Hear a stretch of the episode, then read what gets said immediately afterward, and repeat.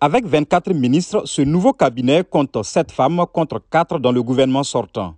Arrivé en tête aux législatives du 8 septembre, les trois partis de la majorité gouvernementale, le RNI, Rassemblement national des indépendants de M. Akanouche, le PAM, le Parti de l'authenticité et de la modernité et le Parti historique de l'Istiklal se sont partagés les postes ministériels.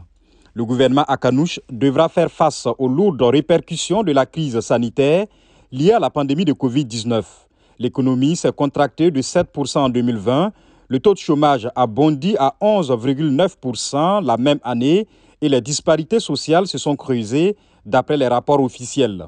L'exécutif aura aussi pour mission de mener à bien l'ambitieux projet de généralisation de la couverture médicale pour 22 millions de Marocains d'ici 2025, comme annoncé par le souverain en 2020.